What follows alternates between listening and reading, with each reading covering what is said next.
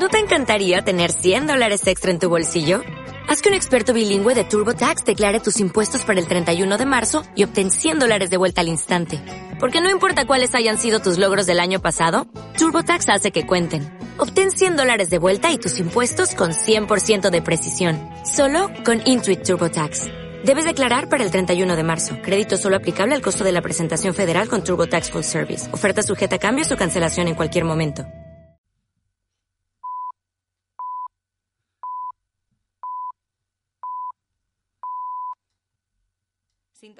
Radio URJC.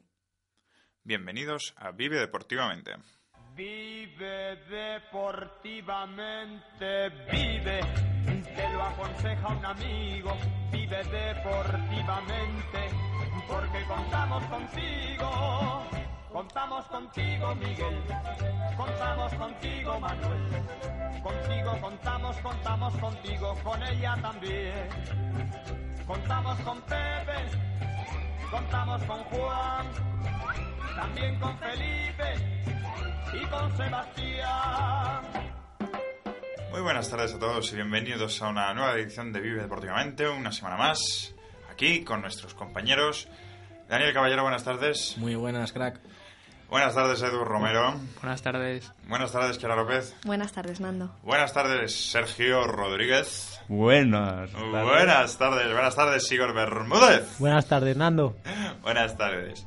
Bueno, eh, bienvenidos una semana más a todos nuestros oyentes, queridos oyentes, que esperemos que escuchen mucho nuestro programa Vive Deportivamente que, y que se hagan eco para que lo escuche la máxima gente posible.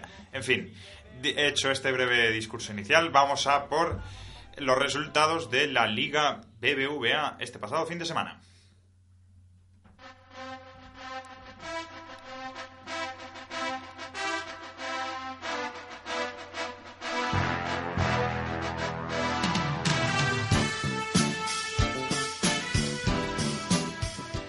Bien, los resultados de la Liga BBVA vienen de la mano de Sergio Rodríguez y Daniel Caballero. Sí, como tú has dicho, esta semana os traemos lo que ha pasado en el pasado fin de semana. Vamos a empezar con los resultados, ¿no, Sergio? Vamos a ello. Athletic Club 4, Granada 0. Aduriz hace rugir San Mamés. Málaga 1, Real Valladolid 1. Justas tablas pero insuficientes. Levante 2, Osasuna 0. El Levante sueña con la Europa League.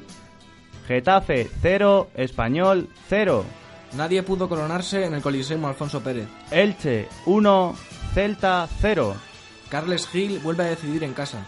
Villarreal 1, Real Betis 1. Agónico empate con tremendo final en el Madrigal. Atlético de Madrid 2, Real Madrid 2. Polémica servida por el colegiado Delgado Ferreiro. Sevilla 1, Real Sociedad 0. Gameiro llama a las puertas de la titularidad. Rayo Vallecano 1, Valencia 0. Vallecas respira pero sigue al borde de la asfixia. Y Barcelona 4, Almería 1. Primeros pitos en el Camp Nou con el golazo de la jornada en los pies de Messi. Muy Y- bien. ¿Qué más ha deparado este fin de semana? ¿Qué tal ha ido la jornada? Bueno, vamos a comentar un poco lo que ha pasado en la jornada y creo que hay que empezar con el partido más destacado, que ha sido el derby entre el Atlético y el Madrid, que se ha saldado con un empate a dos.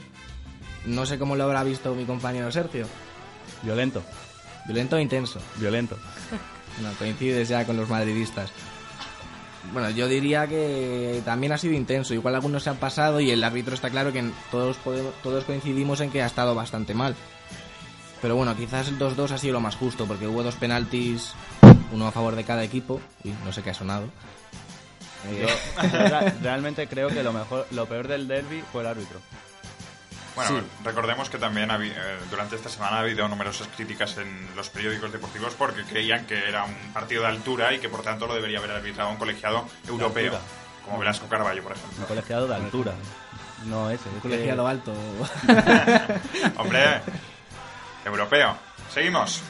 Seguimos, eh, aquí estamos. eh, después tenemos eh, la victoria de Bilbao contra el Granada con un hat-trick de Aduriz, que sin duda decidió el partido. El delantero mantiene el idilio de los vascos en, en casa, que se afianzan en la, en la cuarta posición, pero que seguro estará muy cotizada a final de temporada. Otro resultado que hay que destacar es el del Elche, que se impuso gracias a un tanto del joven Carles Gil, en donde el equipo licitano eh, se está encontrando eh, está encontrando con este jugador un- una joven perla que le está dando un muy muy buen resultado y que incluso ha encontrado algún pretendiente en la Premier como el Everton. Después la Real Sociedad no ganó el Sevilla de Emery, pero básicamente porque los, los sevillanos, mm, digo, los, los vascos no realizaron un fútbol al que nos tienen acostumbrados. Para nada se vio lo que jugaron en el partido contra el, contra el Camp Nou y bueno, ya hemos visto que esta derrota hace, hace evidente que tienen sus carencias. El Camp Nou juega muy bien, ¿eh? Eh, contra, bueno, sí, sí, sí. qué fallo, estáis a la mínima aquí, qué fallo para darme. Eh, otra, otra sorpresa llegó en Vallecas, en la que el Rayo ganó el Valencia de Pizzi, sufriendo eso sí, aunque, eh, gracias al gol de Joaquín Larribey. El delantero esta temporada no está demostrando demasiado, pero cuando lo hace, su equipo siempre se lleva la victoria. Y aunque todas las miradas estuvieron puestas en el Atlético Madrid, el partido o todos los partidos de la jornada también estuvo en el Barça Almería. Los culés ganaron contra el, el equipo andaluz por 4 a 1 y en este además se vieron bastantes pitos. Sergio, Sí, ¿tú sí. qué- crees que los, los pitos en el Camp Nou están justificados? Mm, sí, la verdad que sí. Eres un Barça contra una Almería ganando solo 2-1, tienes que ir al máximo. ¿Y el gol de Messi, el mejor gol de la jornada o cómo lo ves? Sí, de la jornada sí. ¿Del año? No, no. Y tampoco para compararlo con el de Roberto Carlos, como hicieron algunos programas Ya, deportivos. es que son muy diferentes. Y bueno, y también, bueno, destacar ya que, ya que hablamos del Barça, que Puyol ha anunciado que se retira del club, no del fútbol, pero sí del club, y probablemente se irá a Estados Unidos o a Qatar. Y aquí, hasta aquí, la Liga BBVA. Muy bien, ahora vamos a hacer un análisis un poco más pormenorizado del que fue el derby de este pasado fin de semana entre el Atlético de Madrid y el Real Madrid en el Calderón. ¿Cómo lo habéis visto? Pues yo vi al Madrid empezar muy muy bien, muy llegó muy pronto el gol y eso le dio confianza, pero como que se durmió un poco y lo aprovechó el Atleti, que para mí estuvo bastante intenso, quizás violento y despertó y dos golazos, para mí son golazos. Y sí es cierto que pudo hacer más Diego López, pero para mí son golazos. Y luego la segunda parte fue todo lo contrario. Empezó muy muy fuerte el Atleti, con mucha garra, con muchas ganas y sabiendo que iba por delante. Pero poco a poco yo creo que también Simeone hizo tarde los cambios, no lo supo reaccionar y estaba muy cansado y lo aprovechó el Madrid para empatar el partido. Uno de, uno de los factores que influyó mucho, yo creo que fue que el, a raíz de que marcó el Madrid, el Atleti empezó a, a dar palos, aunque algunos de aquí no lo quieran reconocer.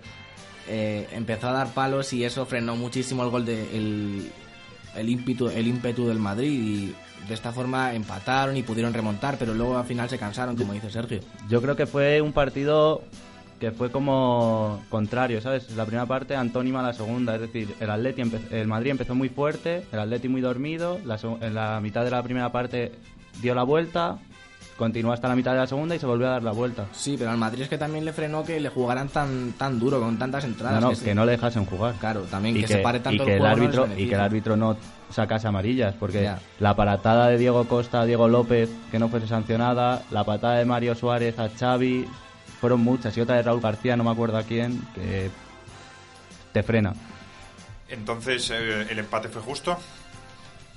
Yo creo que el empate sí que fue bastante justo, aunque por tramos, si lo analizamos por tramos, igual cada equipo habría merecido más. Por ejemplo, el Atleti, eh, desde que marcó el, el primer gol hasta que hasta prácticamente minuto 70, merecieron muchísimo más. sí pero al principio y al final el Madrid entonces Ya, yo creo que eso. sí fue un empate un empate bastante Un justo empate. lo hizo muy bien el dentista Muy bien, muy bien. Ese dentista, un abrazo. Eh, bien, y vamos ahora con la selección. Sí, vamos a ello. Eh, esta noche juega España contra Italia en el Estadio Santiago, en el Estadio Vicente Calderón a las 10 de la noche y será televisado por Telecinco. La lista de Del Bosque ha dejado como titular la convocatoria de Diego Costa, que parece que ha llegado su momento en la roja.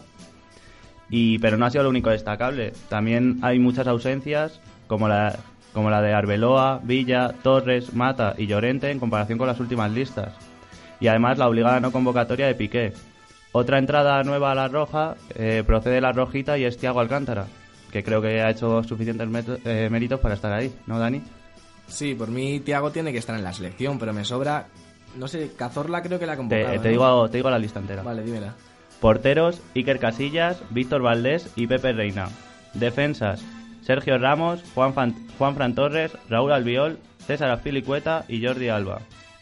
Centrocampistas, que lleva unos cuantos, Andrés Iniesta, Fábregas, Xavi, Sergio Busquet, Coque, Javi Martínez, que puede actuar de central, Xavi Alonso, David Silva, Santi Cazorla y Tiago Alcántara. Delanteros, Diego Costa, Jesús Navas y Álvaro Negredo. A mí de esta lista me sobran. Un momento, analizaremos esta lista en nuestro tiempo de tertulia. Entonces, vamos a vamos a guardar. Bueno, pero una vamos- breve introducción que me Bueno, una breve introducción. Sí, No sí, me venga, venga, venga. me Venga, venga. la boca. Pues a mí me sobran Albiol y Cazorla. Y puede que Coque. Uh, Igor, Aquí Igor en el control se nos, se nos enfada. Después nos dirá qué opina en la tertulia. Después, Menos aspavientos.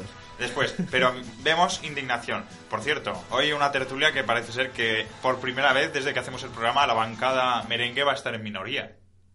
Pero soy fuerte. Bueno, ya veremos. Bueno, Dani y Sergio, muchas gracias. Gracias. De nada.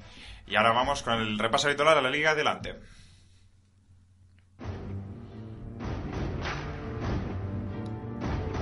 Adelante. Por los sueños que aún nos quedan. Por los sueños que aún nos quedan. Adelante. Por aquellos que están por venir. Por aquellos que están por venir. Chicos, Porque no importa la meta. no importa la meta. Porque no importa la meta. El destino es la promesa de seguir. El destino es La promesa de seguir.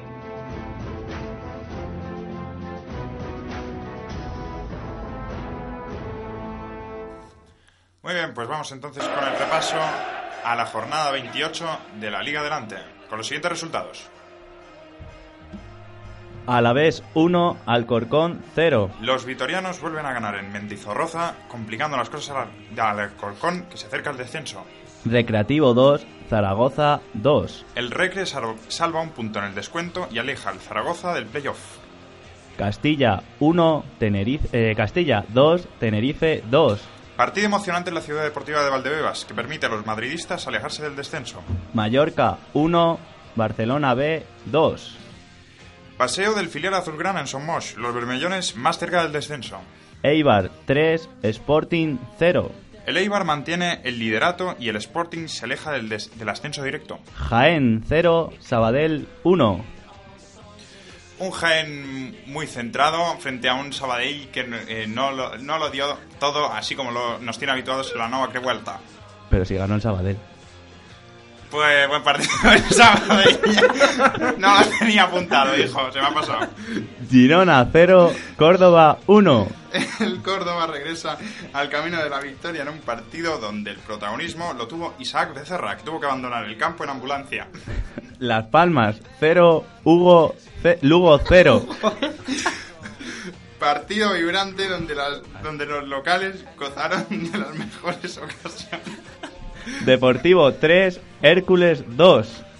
El Depor vuelve a marcar al final y vuelve a sumar tres puntos que permiten igualar al líder, el Hércules, más cerca del descenso. Ponferradina 1, Mirandés 1. Partido aburrido en el Toralín que no sirve a ninguno de los dos equipos. Numancia 1, Murcia 0. Golpe de efecto del Numancia en los pajaritos, que permite a, a los sorianos mantenerse en el playoff. Ya que no es atractiva esta liga, hay que hacerla graciosa. Di que sí, hombre, di que sí, ya que, ya que todo el mundo no le gusta esta sección. Bien, pues es tra- E- equipazo el Hugo, ¿eh? Pero nos ha faltado Morcillo. yo creo, ¿no? Morcillo ha marcado, ha marcado. ¡Ole! Ha marcado. Hay Para que el Córdoba, entrevistarle, ¿eh? Para el Córdoba. Hay que entrevistar a Morcillo un día. Bueno, cuando- mira, el último partido de la, de la liga es Córdoba-Mallorca. Al igual, un corresponsal aquí presente.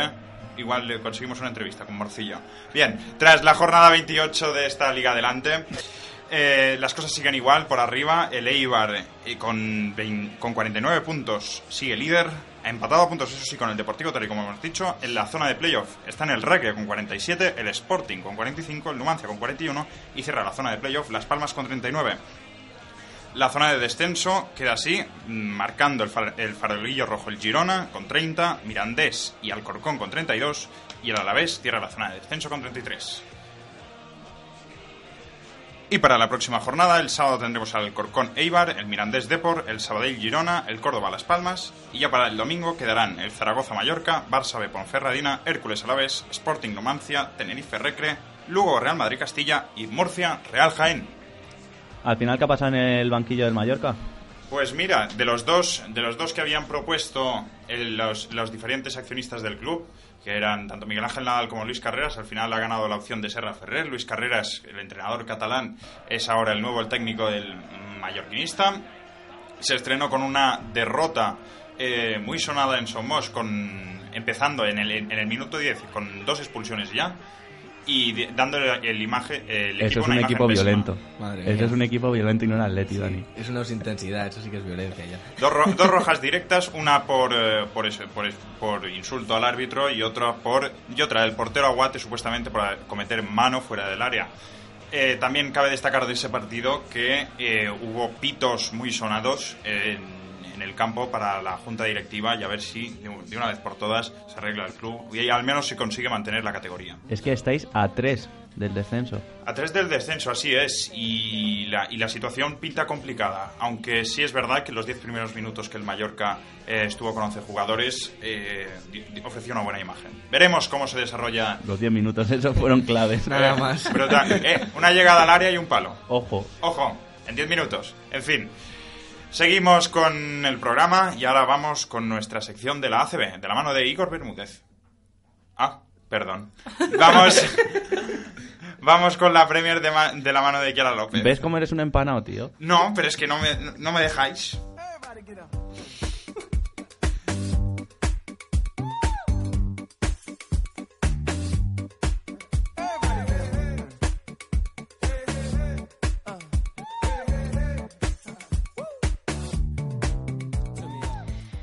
Bueno, pues como veis en este programa nadie quiere traer la Premier. Llevamos ya muchos programas sin verla y Nando ya me quería quitar mi sección. No, no, eh, re- rectifico, no es que te quisiese quitar la sección. Lo que pasa es que vamos a explicar a los oyentes que normalmente Igor es el que va detrás mío. Entonces Claro. ya por costumbre, y tú vas detrás Viene la de Igor. CB, viene la CB, pero, Pero hoy, antes, hoy tenemos la antes Premier. Hay Premier. Que como supongo que sabréis, este fin de semana ha tenido lugar la final de la Capital One Cup de esta temporada entre el Sunderland y el City en Wembley, en Londres, con casi 85.000 espectadores. ¿Y qué tal fue el partido? Pues te cuento, Nando, el Sunderland llegaba fuerte a- tras batir al Chelsea y al Manchester United, pero no podría hacer frente al equipo de Pellegrini, que se haría con el trofeo tras imponerse con un 1-3. El Sunderland comenzó con las líneas muy juntas, haciendo daño al conjunto celeste, y se adelantaría en el marcador en el minuto 10 con un gol de Bonini. Pero el marcador mm, no se quedaría así. Eh, seguiría posicionado hacia este equipo hasta el minuto 10 de la segunda parte, momento en el que comenzarían dos minutos locos con dos golazos del City, uno a cargo de Turayeye y otro de Nasri. Eh, tan La chica Yeye metió la... Joder, Turella ya, Dios mío. Perdón, chicos. Hoy está espeso todo el equipo, ¿eh? No, no, no estoy espeso, es que tengo apuntadas las cosas a mano y no, leo, no, no sé escribir. Turella ya, perdonad, perdonad mis respetos hacia este gran jugador. Muy amigo de Coutinho. Bueno, seguimos. Un minuto después del gol de Tureyaya en el 55, eh, sería en el 56 cuando Nasri eh, metería el 2-1. Tras estos goles, el Sunderland sacó las uñas, pero no consiguieron hacer frente al City, que sentenciaría en el partido con un gol de Navas en el minuto 90. Que, bueno, chicos, tampoco ha sido para tanto. Contadme qué opináis del papel de Pellegrini, que siempre se ha dicho que no que no podía ser un entrenador de un grande y sin embargo con este trofeo consigue ya el cuarto título desde que comenzó a formar parte del City en el 2008. El- la Capital One Cup, a mí eso, ese trofeo a mí no me parece que sea muy... Bueno, es la Copa del Rey de España. ¿no? Bueno, pero la Copa Juega- eso, la Copa del Rey siempre está muy infravalorada. Según Sí. quien la gane. Si la gana tu equipo, no. ¿eh? Si la gana el Barça, no. Si la gana el Madrid, para No, ti sí. también está infra- Puede estar infravalorado, pero igual que están los mismos equipos, ¿no? Está el Chelsea, ver, está sí. el United, están... Pero yo creo que el torneo por excelencia es, mm, por este orden, primero la Champions, que es, yo creo que es Obviamente. la máxima competición, y después la, La Liga. Premier, claro. La Liga. Si logra remontar al Barça, sí que habrá triunfado esta temporada. Hombre, y si gana la Premier, yo creo que es un buen triunfo, ¿no? También, pero más remontar al Barça. También, también. Aunque se la tiene que quitar a Mourinho, pero bueno. que yo creo que es muy buen entrenador Pellegrini y sí puede estar a cargo de cualquier grande. Y creo que el Madrid fue muy precipitado con él. Yo también lo creo. Yo creo que hubo, en- hubo un cierto nerviosismo en el Madrid que llevó a tomar una decisión que para mí fue equivocada. Y temprana. Yo creo que Pellegrini lo está haciendo muy bien y es, creo que va a dar resultados este año. A ver qué ocurre con el City. Esperemos. Bueno, muchas gracias, Kiara. Muchas de nada. Muy bien, y ahora vamos con. Ahora sí, vamos con nuestro compañero Igor Bermúdez y la Liga ACB.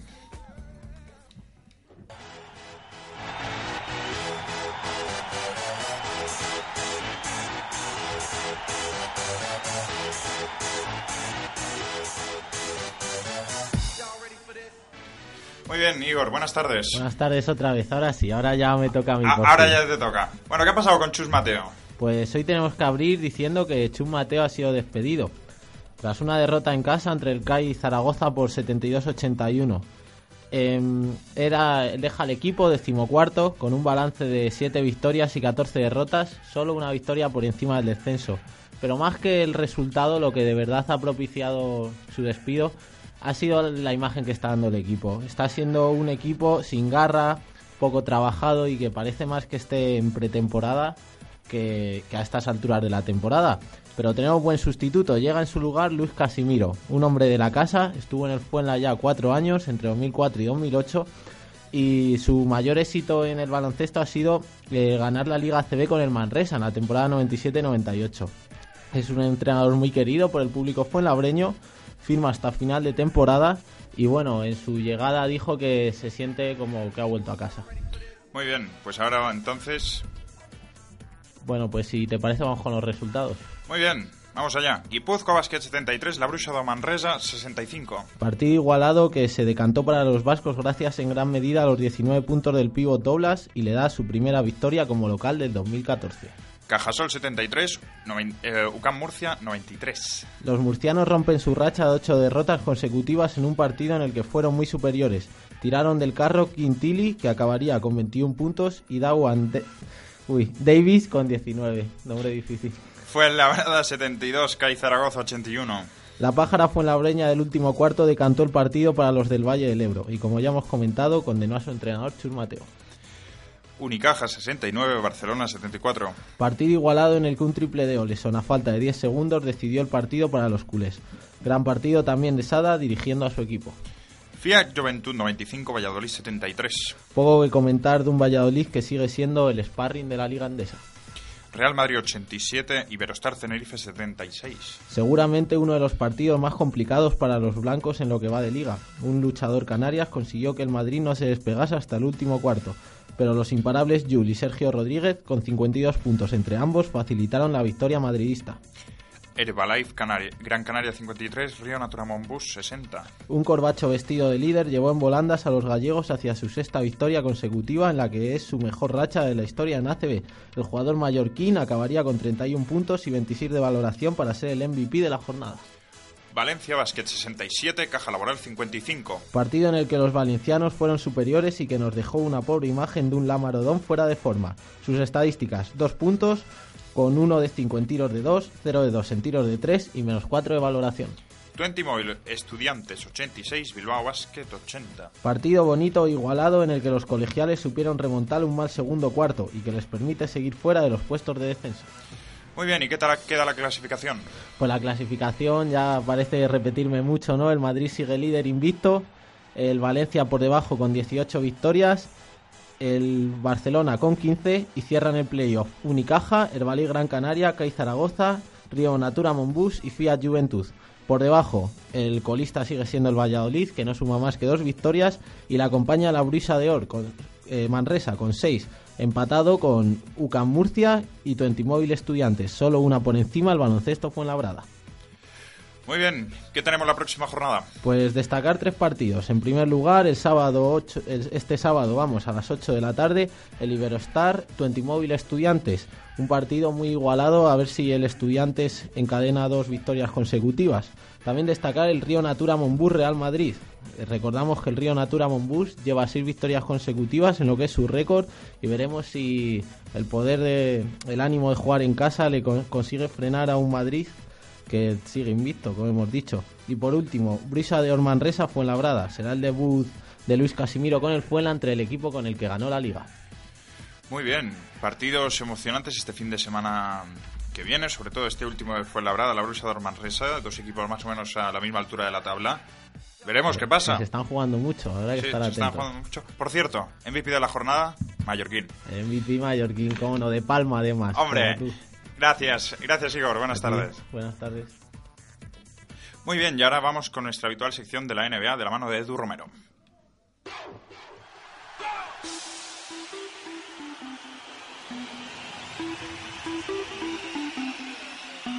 The concert.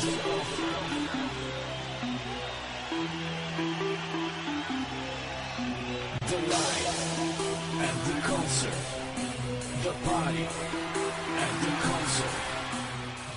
Muy bien, Edu, buenas tardes. Bueno, buenas tardes, Nando. Te voy a contar porque hay un par de rumores en la NBA.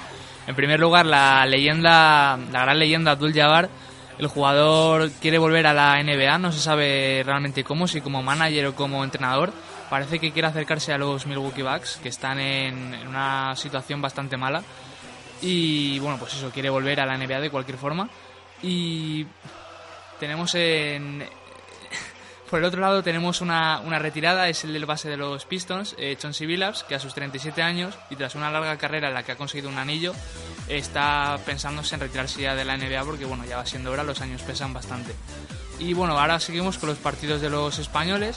Eh, los, los Wolves de Ricky vencieron a unos Nuggets bastante débiles en un resultado muy ajustado de 128 a 132, con una gran actuación de su estrella, Kevin Love, que anotó 33 puntos y cogió 19 rebotes, habiendo alcanzado su doble-doble número 50 en la temporada. Por otro lado, eh, de nuevo hubo du- duelo de españoles con Gasol y Claver. Los Lakers de Gasol consiguieron vencer de una, de una manera muy ajustada por 106 a 107 en una jugada en los últimos segundos eh, que acabó en un gran alley y Pau Gasol eh, contribuyó a la victoria de su equipo con un gran partido, con 22 puntos, 9 rebotes, 5 asistencias, 2 tapones y 2 robos. Por otro lado, continuó con los Heat, que como ya sabéis es el equipo, el actual campeón, con un partido de LeBron impresionante que anotó 61 puntos de los 124 que consiguió su equipo. James además aportó 7 rebotes y 5 asistencias y batió el récord de anotación en un, en un partido, eh, su, su propio récord, además de 25 puntos en el tercer cuarto. Y bueno, ahora que, ahora que LeBron ha alcanzado los 60 puntos, me gustaría decir que esta cifra tan espectacular únicamente ha sido alcanzado por unos pocos jugadores en la NBA. Eh, y ellos son eh, Will Chamberlain, que lo ha conseguido 32 veces, ha alcanzado 60 puntos 32 veces, es impresionante. Kobe Bryant, que lo ha logrado en 5 ocasiones. Michael Jordan, otras 5. Elgin Baylor, 4. Y otros muchos jugadores que lo han logrado una única vez. Y bueno, eh, tenemos otros, otra serie de partidos que se han jugado esta madrugada. Entre ellos destacamos los San Antonio Spurs, que han ganado por 122 a 101 a los Cavaliers. Los Indiana Pacers, que han roto la gran racha que llevaban actualmente, que perdieron 96 a 98 contra los Golden State Warriors. Los Houston Rockets, que vencen a los, a los Miami Heat por 106 a 103. Eh, los Miami Heat también pierden un poco la racha que tenían. Eh, los Oklahoma City Thunder 125, Philadelphia 76ers 92. Y bueno, me gustaría acabar la, un poco la sección de la NBA hablando de Jason Collins, que es el jugador del que ya hablé la semana pasada, aquel jugador con, que, con el que hubo tanta polémica por el tema de sus declaraciones sobre su homosexualidad. Y bueno, al parecer como ya ha acabado su, el contrato de los 10 días que tenía, y al parecer los Brooklyn Nets han actuado correctamente y le han extendido el contrato hasta final de temporada. Así que el jugador, aparte del equipo, se ha visto también bastante arropado por la, por la afición que en el pasado partido pues lo ovacionó abiertamente. Así que parece que bueno, ha sido un buen resultado para el jugador y esperemos que le vaya bien. ¿Habrá tenido algo que ver la venta de camisetas, Edu? Sí, lo, eso lo he estado viendo, que es verdad que ha sido el jugador que más camisetas ha vendido la pasada semana y bueno, obviamente el, el equipo necesita el dinero y también se ha visto el apoyo del público, entonces que iban a quedar un poco mal si le Ha, quitaban. ha vendido más que Lebron en más. Llevando otro número, ha vendido el 98, porque es un número clave para el público homosexual en Estados Unidos, he leído. O sea que igual ha tenido algo que ver ahí. el No, igual, igual ha tenido algo que ver, sí. Y las críticas de, Vive- desde Vive Deportivamente, ¿no? Eso sobre todo. Yo creo, yo creo que eso es lo que más ha influido en la Sí, decisión. Ha sido clave. Pero al margen de eso, vaya, el récord de LeBron es, es importante, ¿no? 61 puntos. Sí, es- Hombre, a ver, son 61 puntos que si lo miramos con el récord actual es de Will Chamberlain, que son 100 puntos en un partido, muy lejos del de Le- LeBron. Bueno, es un récord que se consiguió hace muchísimos años, de todas formas. Y bueno, eso es un récord que... Bueno, LeBron James la verdad es que me sorprende que no que nunca lo hubiese alcanzado porque es un jugador que lleva muchos años con unos grandes registros, pero bueno, enhorabuena por su gran partido y por él. Edu. Y el partido ese en el que marcaron un jugador más de 100 puntos, ¿cómo acabó? A ver, es que la, la- la verdad es que, a ver, eh, no sé si conocéis que Will Chamberlain es una, es una estrella de la NBA que estuvo incluso en los... eh, no recuerdo, el equipo este tan impresionante, joder. Los, los Globetrotters, Globetrotters. hombre. El Fuenla, el Fuenla. El Fuenla. Bueno, estuvo en los Globetrotters y en un partido consiguió 100 puntos. No sé cómo acabó su equipo, pero arrasó y como ya he dicho, ha llegado a la Yo, suma de 60. yo quiero Yo preguntarle a diría que Igor. ganó, ¿eh? Yo diría que ese equipo sí, ganó. yo también lo pienso. yo quería preguntarle a Igor, que se queja mucho la NBA de la NBA, pero vamos, los 100 puntos que ha hecho aquí el colega no los hace pocos equipos de la CB, los hacen. Dale tiempo a Andy Panco. Dale, dale tiempo. No, no, ya no digo un jugador, digo el equipo entero, vamos. Vaya puya. Es otro baloncesto, no, hombre, la NBA es bonita, pero... Bueno, pero además el récord este tiene no sé cuántos años, Tom, cuántos años tiene, pero son más de 50, entonces bueno. Y bueno, esto es todo. Muy bien, muchas gracias, Edu. Nada. Bueno, y ahora, antes de la tertulia, vamos con nuestra habitual canción.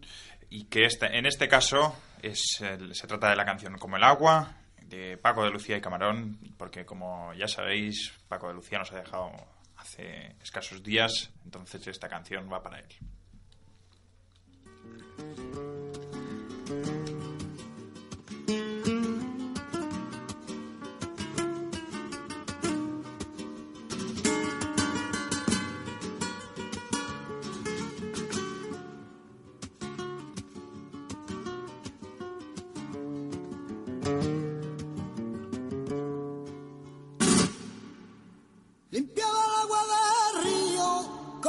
Como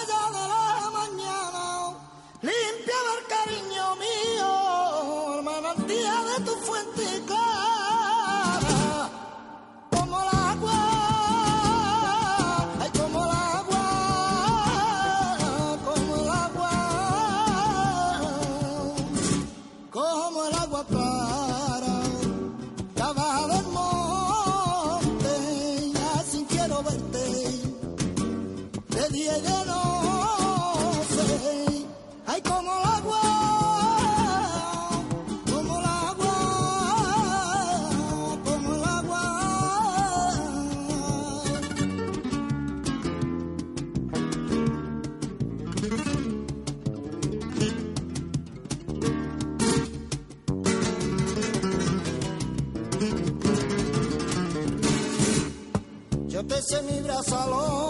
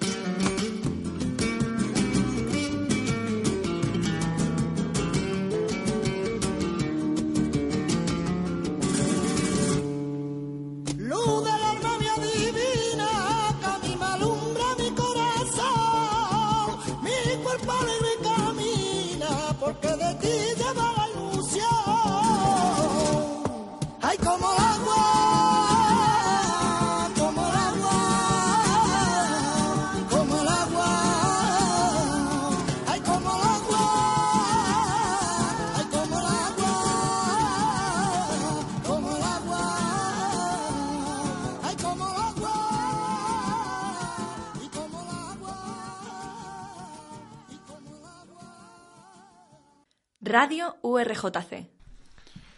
Muy buenas, ya estamos de vuelta con nuestra inaugurando nuestra tertulia. Hoy con los siguientes colaboradores que la voy a presentar. Primero de todo, Sergio Rodríguez, buenas tardes. Buenas, Nando. Siguen con nosotros Igor Bermúdez, buenas tardes. Por tercera vez, buenas tardes. Bueno, en fin, lo que sea. Bonito homenaje que le hemos hecho a Paco Lucía. Sí, no. Bueno, se lo merecía. Eh, Dani Caballero, buenas tardes. Buena tarde, por cambiar un poco. Buena tarde, buena tarde. No, en Mallorca decimos buenas tardes. Ay, bueno. Bueno, ganamos un Bueno, poco lo lo has- sectores de todos lo lados. has intentado, Público de todos lados. La- eso, eso. Que, que- Caiso. Eso, que, que la gente... O buenas tardes, eh, como diría Kiara. no sé que la gente nos escuche, que la gente nos escuche de, de donde sea, da igual.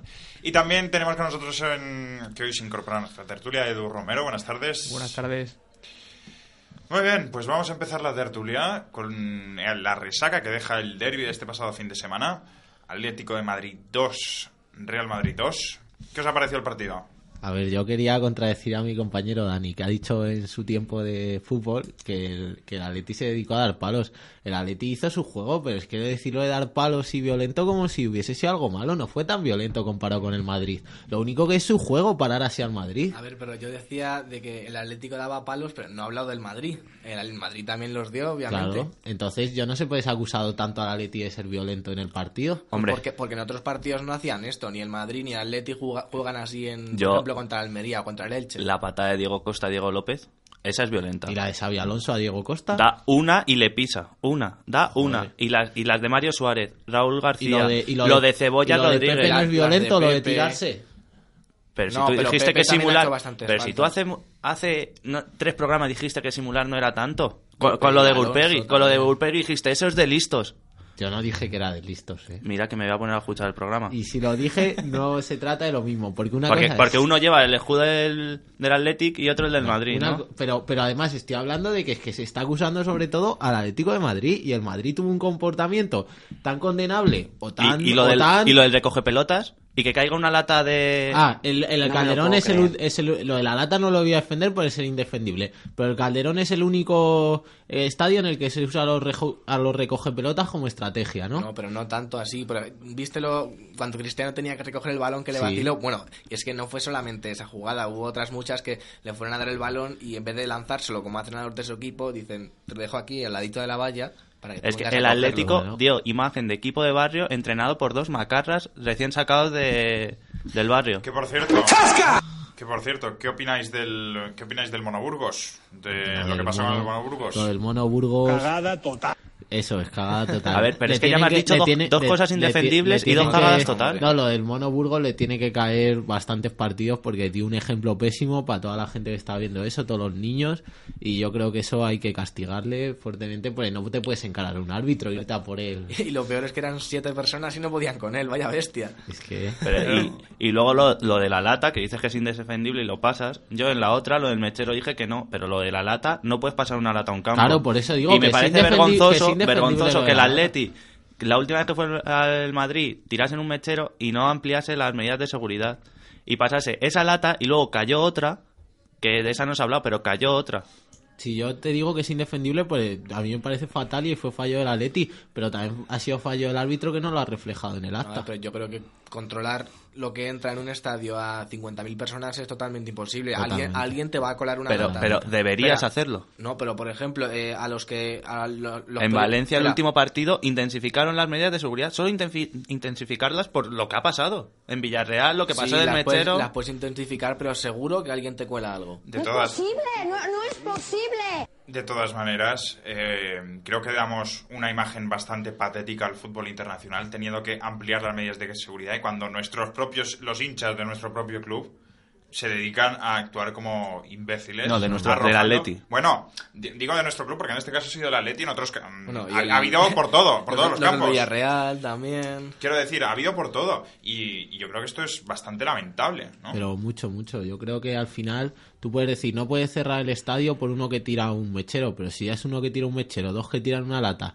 y el próximo partido a saber lo que tiran, es que se están ganando el cierre del estadio a pulso, que sí, que son cuatro ¿eh? personas contra 50.000, pero joder, si estás advertido por el mechero, no puedes seguir tirando de la cuerda. Y de todas maneras también creo que es muy triste que por culpa de dos o tres indecentes, tú no puedas llevarte tu latita de, de lo que sea y disfrutar del partido pues con una cerveza o con, o con- o con un Oye, refresco. chicos, pero una pregunta, o sea, es que no me he enterado. ¿Pillaron al hombre que tiró la lata o fue como el mechero No, que no, se no, sabe? Pero, pero si es que lo peor es que lo de la lata pasa como desapercibido No, para la no- federación. no Porque el árbitro no ha dicho Pero nada. es que eso me parece mal porque la lata y tienen- yo- la cogió la, bueno, la cogió una del Diego Madrid, ¿no? Diego Costa. Costa, Diego No, Costa. la cogió Cristiano, se la Pepe, dio al Pepe, árbitro. Bueno, Pepe. Pepe. la cogió, se la dio al árbitro y Diego Costa se la quitó y la tiró yo y- Pero es que aún así, yo creo que los de la liga tienen dos ojos, tienen una televisión en su casa y tienen cómo se ve que le tiran una lata. Entonces, eso se puede sancionar perfectamente. Bueno, pero los de la LFP también miran lo que quieren y hacen lo que Yo les te da la digo gana. que No, pero club- igual, igual que un árbitro eh, con lo de Cristiano cambió el acta, aquí también podría cambiar el acta. Eso es. Aunque el club sea el responsable y quizás se merezca una sanción,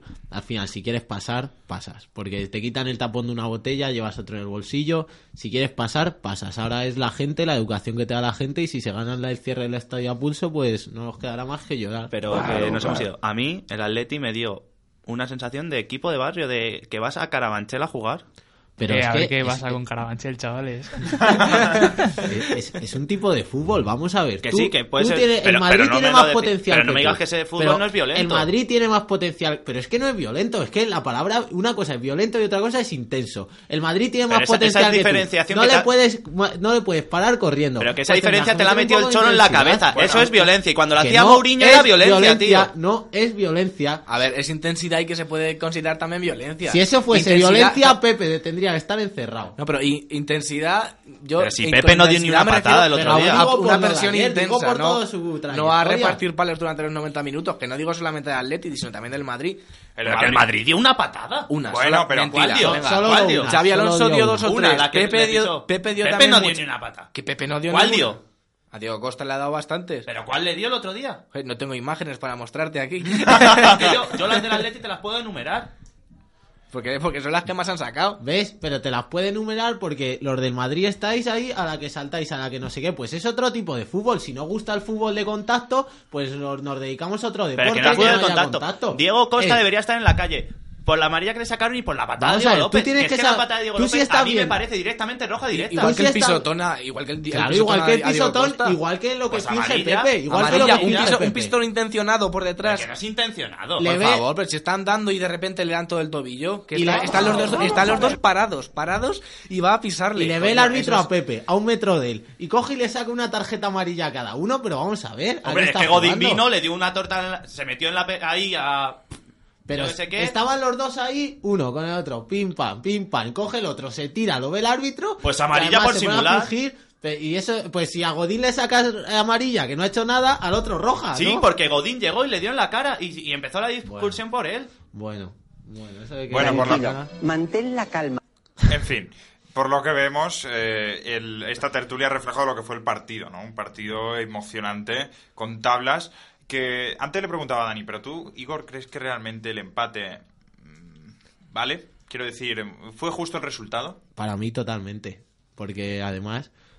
lo- Y lo del árbitro, yo aparte de que creo que el árbitro fue tan malo y tan bueno para los dos equipos, si el árbitro te deja jugar hasta el punto de, de intensidad 7, pues tú, tú tienes que llegar a este, a ese- hasta el 7,2, porque eso también es otro factor del juego con el que sabe jugar. El Atleti supo jugar sus cartas, el Madrid las suyas, Ancelotti al final acertó con los cambios, pues yo creo que Eso es lo un- que hay. Un empate Bueno, justo. Ancelotti acertar con los cambios. Yo creo que no acertó, Acertó, con la, alineación. Carvajal da el pase de gol.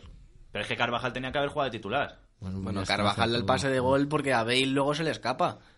Pero si Bale la llega a enganchar No, pero- bien, igual Pero estaba te fuera. digo que no da ese pase. Pero ¿eh? que No, Carvajal, Carvajal puso en 20 minutos que jugó más balones que Arbeloa al área en toda su vida. Porque no me compares a Arbeloa, que es un tipo defensivo que está ya para el arrastre, Y con hizo, hizo buen Carvajal. partido también. No sé, a mí Isco... jugó. Bueno, también uno de los factores clave del partido fue el colegiado Delgado Ferreiro. ¿Qué opinión nos merece su actuación de, Creo que del, ya hemos opinado bastante sobre él. Yo creo que fue malo, mm, pero tan malo para los Penoso, dos equipos. penoso. Muy malo para los dos. Es decir, no fue no pito a favor de nadie. Le damos un aplauso y le dejamos que se vaya. Al, ar- al árbitro, ¿no? Al Sí, árbitro. yo creo que al árbitro. Bien, tras, em, tras los resultados de esta jornada, el Atleti eh, sigue atrás. Mm, Sigue siendo candidato. Aunque a algunos le moleste. Sí. sí, sigue siendo candidato. Si hubiera perdido, ya sí que no, sí que no sería candidato de ninguna forma. Pero os recuerdo que le queda jugar al Madrid contra el Barça y al Atleti contra el Barça. O sea, ya ha ido que el Barça puede que. Es, es que el problema del Atleti es que ahora mismo no depende de él. Es el único de los tres que no depende de él. Bueno. No, bueno, no, es así. El Atleti, si gana todo, no depende de él. Ya, pero es que ninguno de los tres de arriba va a ganar todo. Bueno, Y- pero los demás dependen de sí mismos. hay que tener Ya, en cuenta es una, que... frase, una frase bastante utópica que se dice siempre depende de ti mismo y los del, los del descenso pueden decir que dependen de sí mismos. ¿Cuántas jornadas y- nos quedan? Me parece que 8 o así, ¿no? No, 12. 12. 12 jornadas. Y, pero el gol a verás lo tiene ganado el Atleti. Hay que tenerlo Bueno, en y cuenta. Vete a de Neptuno a celebrarlo, máquina. No, pero en caso de El patio empate... entero, el golaveras, que, es que me da igual, el golaveras para ti. Que- mí, que- ya verás. Ojalá ganemos... Se va a ganar el Barça, se va a ganar el Barça, Sí, y ojalá ganaseis este fin de 7-0 y no ha sido así, Igor. ¿Contra quién Que los este ojalas... No, no, que lo dijiste la semana pasada. Que las ojalas no existen. Bueno, ya veremos. Ya veremos, que aquí todo el mundo le da por perdido. Bueno, Y no sé, no Di- sé si le ibas a comentar lo de Simeone. no, Ah, no, pues di- lo quería sacar. ¿Que ¿Cómo os ha parecido la llorera de Simeone con los árbitros? El victimismo. Simeone, tío, se está empezando a parecer a Guardiola ya, ¿eh?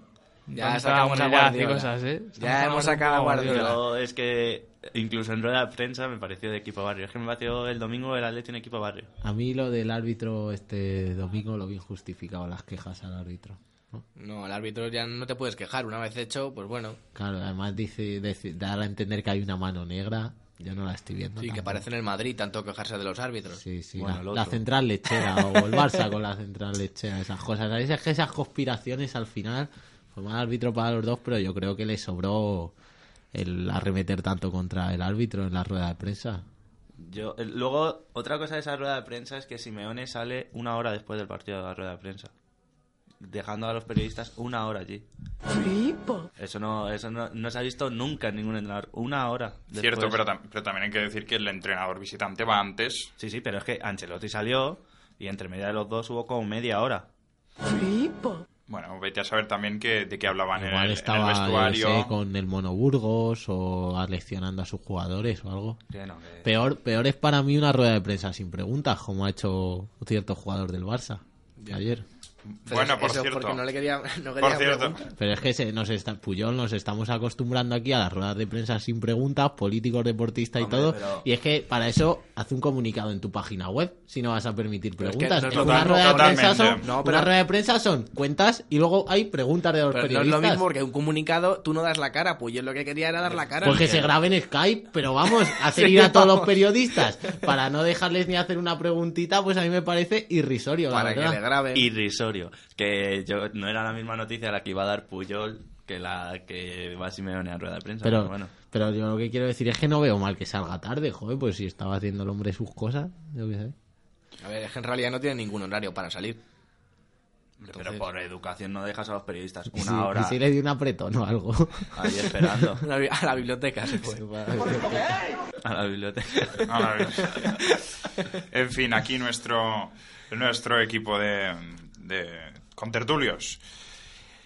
Bien, dicho esto, pasemos al Barça, que re- recibió pitos en su casa. ¿Es para preocuparse o no lo del Barça? Mm, Para preocuparse no es, pero yo veo que están muy, muy justificados, porque un equipo que va 2-1 ganando al Almería, que a mí me parece un resultado bastante corto, y encima el Almería tiene el balón 5 minutos, el Barça ni la huele, pues normal que los aficionados que han pagado 80 euros por su entrada, pues vayan a quejarse. Lo ha dicho, lo ha dicho.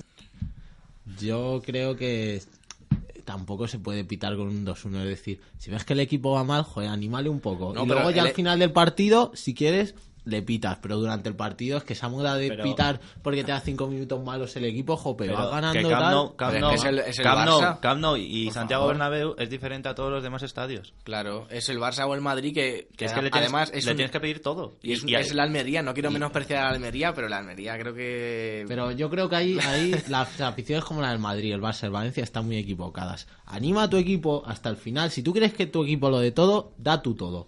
Demuestra a tu equipo que estás con él, que estás a su lado. Dalo todo y luego al final del partido, si no te gusta lo que han hecho, llegan los pitos. dañas a tu equipo. Pero durante el partido, sí, sí, durante el partido, eh, apláudeles. Es decir, tú estás en una mala racha, te da la pájara Y joder, estás ahí todo el mundo pitándote. Pues a mí lo, único, lo último que haría como deportista sería animar, eh, animarme y venirme arriba. Claro, no, porque todo jugador del Barça y del Madrid sabe la presión que es jugar ahí. Y es que lo saben. Y ellos reaccionan más, te lo digo yo, que les piden que... Pues a mí, a mí la verdad me parece, no sé, que estéis orgullosos la afición del Madrid de ese tipo de trato a los jugadores, no lo entiendo. Ya, yo- yo, yo la verdad es que estoy bastante de acuerdo en la línea de Igor. Yo creo que hasta que no se acaba un partido, en fin, y también, porque aquí sois aficionados de grandes equipos, pero a mí me gustaría veros en el puesto de un aficionado de un equipo de segunda, de, de eso- un equipo, por o de eso un que equipo estoy de diciendo descenso. que el Camp Nou y el Santiago Bernabéu son diferentes. Es que a estos Claro. equipos tienes que darle un pequeño toque de atención cuando Claro. están jugando Porque mal. al Madrid y al Barça no se les exige lo mismo ¿Tú, que al tú crees que Mallorca. ellos no saben que están jugando mal? Que necesita que se lo recuerden las 50.000 personas. Saben que están jugando mal, pero si están jugando mal es por algo. Puede ser algo físico, puede ser algo de- mental, Sí, pero psicológico. les pitas pero entonces, y el entrenador eh, reacciona. es una forma un de problema, presionar, es una forma de presionar tanto a tu equipo como ¿Y al tú crees que contrario. con la presión van a jugar No, mejor? pero yo no creo que solamente a tu animándoles. equipo, también al contrario. Yo creo que animándoles. Esto es como cuando tú vas a hacer algo, ¿no? Eres pequeño y te empiezan, te vas a caer, te vas a caer, te vas a caer, te caes. Si tú animas al niño a seguir corriendo, el niño al final se va a ver animado y va a correr más. Pues esto es igual. Y a Forrest Ani- la animaron que flipa. Anima a tu equipo y si la caga, al final se lo dices. Pero que no, que no es lo mismo, Igor. Que nunca vas a ir al Bernabéu ni al Camp Nou. Así Pero que de, lo vas a toda- entender. de todas formas, también, también una cosa que yo creo que es importante señalar es que el Barça iba ganando. Iba ganando, iba ganando 2-1. A una Almería que te está dominando y te crea ocasiones de gol. ¿Pero qué más da? Porque ¿Pero eres el? Barça. No, da igual, pero estar ganando. Pero no- Pero es que no vale ganar, es que no, el, el Barça no busca lo mismo que el Mallorca, no vale solo ganar. Oye, escucha, pero... Que- que no toques eh, el balón en pero- cinco minutos Pero no, hay, pero no hay todos los partidos son iguales. No bueno, puede ser pasa- sublime siempre, Dani. No Claro. se puede ser sublime No te siempre, digo sublime, pero que no toques el balón. Joder, es como En una fin. pájara la puede tener Y te digo que cualquiera. esa- que- que no era solo sensación. Champions, selección, liga, no sé qué, joder, es que están totalmente justificados para tener una pájara. no era- Además con toda la movida Pero que la sensación del Camp Nou no era únicamente por ese partido, te lo digo yo. Muy bien, pues mm, vamos ahora a pasar a otro tema diferente, que es que Vicente del Bosque ha presentado una lista de convocados. ¿Qué os parece esa lista? Yo, bueno, quería hablar primero de lo de Diego Costa. Escuché a un periodista, José Luis Sánchez, el que va siempre al, al chiringuito este, que está en punto pelota. Bueno, El chiringuito. que estaba antes en punto pelota Ah. del chiringuito. Bien. Que dijo que no le parecía nada bien que, que un jugador extranjero estuviera en la selección y yo ahí, ahí no, sé, no sé a quién escuché que dijera que un- una persona que siente más los colores de, de tu país que, por ejemplo, que otros de otras zonas que no, no sienten la camiseta de la misma manera, que ya, para mí eso sí que es, es honrable y tiene que, tiene que verse Yo es que recompensado. probablemente Diego Costa sienta más la selección de España que yo. Es que, y además a mí eso me hace mucha gracia, porque se quejan de Diego Costa porque es de Atleti y muy probablemente me juego un brazo al que José Luis Sánchez es del Madrid. Pero Sí, aquí, sí, sí. aquí nadie dijo nada de Marcos Sena, como era del Villarreal y no molestaba. Nadie, Bueno, nadie- eh, a los del Mallorca sí que nos molestaban, Bueno, ¿eh? nadie, nadie en el baloncesto dice nada de Ibaka, no sé cómo está el baloncesto es otra cosa y, y nadie y todo el mundo quiere que vaya Mirotic en el baloncesto. Ahora, como es Diego Costa y es del Atleti, ya hay que poner pega. Pero, Pues Igor, eso me yo, parece una hipocresía yo ahí tremenda. pienso como Igor. Igor, Y además, una cosa, te digo que siente más la camiseta que algún jugador independentista catalán que hay en la selección. Que no a digo eso que haga refiero, Bueno, pero que siente más la camiseta que ellos, sí. escúchame, escúchame. Yo creo que el caso de Diego Costa es un tanto singular, porque también tuvo la posibilidad de jugar con Brasil. Y eh, ha decidido Y España. que no. ¿Por qué, por qué decide jugar con España? Ahí, ahí yo creo que están las contras. pero, ahí, tío, ahí yo creo que está la cosa, porque yo creo que al ver, quizás, creo yo, ¿eh? a lo mejor me equivoco, pero quizás no, no, no eligió jugar con Brasil porque sabía que iba a tener más competencia. En cambio, en España se veía que en esa posición Y también, estaba un y poco... también decir una- que si tanto sientes la camiseta de España, no hubiese ido al partido amistoso que fue con Brasil. Fíjate tú. Y hubiese dicho, no, no, me espero que yo siento España Pero y es quiero ir que con cuando, España. cuando fue con Brasil, él no tenía posibilidad de Ya, ir pero con si, España tanto, pero si tanto siente a España, dice, no, no, me espero y alguna vez le ver, demostraré que no, puedo no, ir a la selección no. que yo Sí, quiero. Sí, y está toda la vida esperando, ¿no? Sentado esperando. A ver, Pues como él- hacen todos los Pues jugadores... como, él- como hizo no, Tiago, no. Tiago antes de que le convocasen dije, dijo, no, yo quiero ir con España, como Pero- ha hecho su hermano que dijo, no, yo quiero ir con pero Brasil. ya- pero y, ya- y el hermano no, no tiene... Pero porque tenían pero posibilidades claro, también de tenían posibilidades. ellos- y Diego Costa, son- con tantos goles... Diego, Diego Costa todavía Hace, no hace dos años no tenía ninguna, Ninguna oportunidad de ir a la posibilidad. selección. Ah, bueno, Bueno, pero si pero- tanto pero- siente la selección española hubiese Pero dicho, no, yo espero. él siente, la- dicho que se siente brasileño y español. Ahora,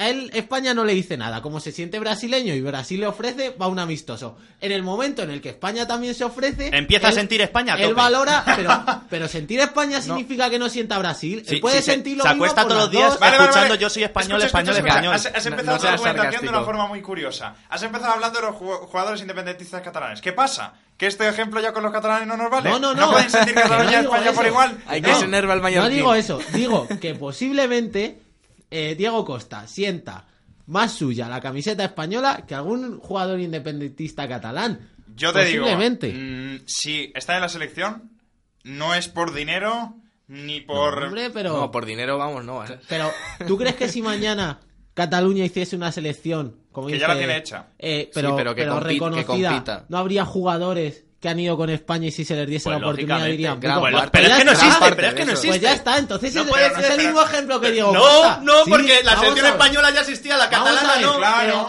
pero, pero para él no existía, para él no estaban abiertas las puertas. Para él no ¿Cómo que existía, no la- existía? para él no existía la selección española. La pues no destruimos tenía- ese año, dijo. No, No, tenía ninguna Venga, posibilidad Igor. de Venga, ir. Igor, venga. Cuando tuvo la posibilidad de ir, ha valorado y ha elegido. Venga, Igor. ¿Qué, pa- qué pasa? Si Que- tanto lo sientes, lo Sí, esperas. el, el chico nació con un año y dijo, a mí dame un, un chupete con la bandera de España. Pues no, no es eso. Pero, vamos a dice- pero es que- eso- es si trampa. dice que va la española porque lleva toda la vida aquí viviendo. Pues toda la vida sabrá que va la española y hace dos años también. Pues ya está, pero es que hace dos años, hace dos años alguien No de aquí no tenía la oportunidad, No, me pongas ese sonido más. Hace dos años alguien de aquí pensaba que Diego Costa iba a poder ir a la selección, sí o no, ser sincero. Perdona, perdona, escúchame. Pues si él cree en sí mismo, dice, Perdona. pues yo espero a la selección Por la que siento. Estás en el rayo y dices del rayo a, a Perdona, Europa. rayo a perdona, Europa. perdona, te voy a decir una cosa. Dani Huiza cuando vino del Getafe al Mallorca dijo, ¿y este? ¿Este qué va a hacer con su vida?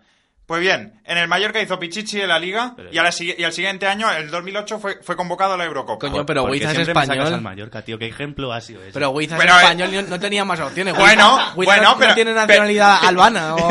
Pero la selección gitana seguro. Pero a ver, En fin, eh, Lo que yo digo, a mí me parece que a Diego Costa se le está criticando por jugar en el club que juega. Y No, mucho hijo, madridista No, resentido hijo, no. le está criticando. No. Ahora, Diego Costa, en cuanto ha tenido la oportunidad, ha elegido España. Pues en vez de criticarle tanto, vamos a animarle y vamos a No, estarle que sí, agradecidos. No, sí, pero que sí, que ya, verás cuando, cuando Diego Costa triunfe, ya verás toda esta gente que Sí, sí, sí, le oja- critique ¿y tanto de no, no, es que no tendría que ir con, que que España donde luego. Pues ya está. Pero, pero que no me digas que siente España porque la siente. eh, exacto. Yo no he dicho que siente España porque la siente. Oh, yo he dicho que se siente tan brasileño como español. Y ya te digo que eso que- es mentira. Pues yo te digo que yo no estoy en su cabeza y posiblemente sea verdad. Ahora te digo que igual que ha dicho Sergio, Entonces, ¿por qué nos venden la moto? Más allá de los independentistas que se la suda la bandera, la camiseta y todo eso. Porque ¡Hala, un venga, jugador, alegría! un jugador que ahora la selección española no tiene que ser un jugador que canta Alfari y que canta Manolo Escobar. Tiene que ser un jugador que se comprometa a vestir la camiseta y que lo haga dándolo todo. Y, y- Y ya y está. Que no, representa, que, que no se representa un país, se representa la Real Federación Española. Claro, que hay que, que hay que ser para ir monárquico, español y de derecha. Pues no, podrá ir cualquiera que sí Joder, que respete la no- camiseta. yo creo que no entro. Y ahora me levanto y me voy. Yo creo que no estoy en el canon. ¿Qué? Vamos. Tenemos unos prejuicios ahí con la españolidad y el Bueno, bueno, nacionalismo. bueno. Pero que yo, yo- te digo, pero que yo, que yo no te discuto que vaya. Yo te discuto que no me digas que es porque siente más España, porque lo que No hecho es- siente más España, es se ir de siente listo, las dos es cosas. Yo no sé si porcentaje 60-40, 30-70, pero siente las dos y ha que, elegido no, que, España. que me parece muy bonito, pero que ido de las listo. gracias. Que ha ido de listo. De listo para nada. Un tío que no ha hecho declaración, se ha sido Igor, más prudente que Igor. ninguno, vamos. Se nos acaba el tiempo. Se nos acaba el tiempo, pues di el Twitter y nos vamos. que nunca lo decimos. Se ha alterado. Dime otro tema. No, no, no. Dame ya- 10 minutos más. Ya no tenemos más tiempo. 142, te quedan, te quedan 58 para raparte. No, no, perdona. De, de Es esto, que- de esto quería hablar. Hay que tomar nota. No, no, no, no. Ya, no te puedes No, no, perdona, perdona, perdona, perdona. Yo voy a cumplir esa apuesta si el resto también se compromete. Que aquí el único que se, se ha comprometido es el director de este Venga, programa. si y el llegamos, resto... si llegamos a 200, Sergio también se rapa. ¡Qué puta! Tampoco te mucho, pero vale. Yo no, que- pero, pero es que aquí y me hace mucha gracia. digo, si yo- el el si- único que se compromete aquí a hacer cosas soy yo. Pero si yo voy siempre rapado, ¿qué digo? ¿Me dejo greñas No, o algo ah, pues yo qué sé, que- No, no, aquí te cada rapas uno. al cero. No, no, no. ¡Amigo! Que yo tengo mi público. Sí. Sí. Y te debes a él. Me debo En a fin. él. Te veo alterado, sigues moviendo hojas. En fin, señores, se nos acaba el tiempo. Gracias, Edu. Pero no has dicho Gracias, el Twitter. gracias. Es que no tenemos tiempo. Arroba V Deportivamente. Gracias, Igor. Muy bien. Gracias. Buenas tardes. Buenas tardes. Gracias, Dani. Buenas tardes. Hasta luego. Gracias, Sergio. Buenas Adiós, tardes. Nando. Adiós, señores. Y a, ¡Viva y a todas España! vosotros- y a todos vosotros. Que paséis una buena semana y os esperamos aquí en Vive Deportivamente. Vive deportivamente, Vive, que lo aconseja un amigo. Vive deportivamente, porque contamos contigo. Contamos contigo, Miguel. Contamos contigo, Manuel. Contigo contamos, contamos contigo, con ella también. Contamos con Pepe, contamos con Juan, también con Felipe y con Sebastián.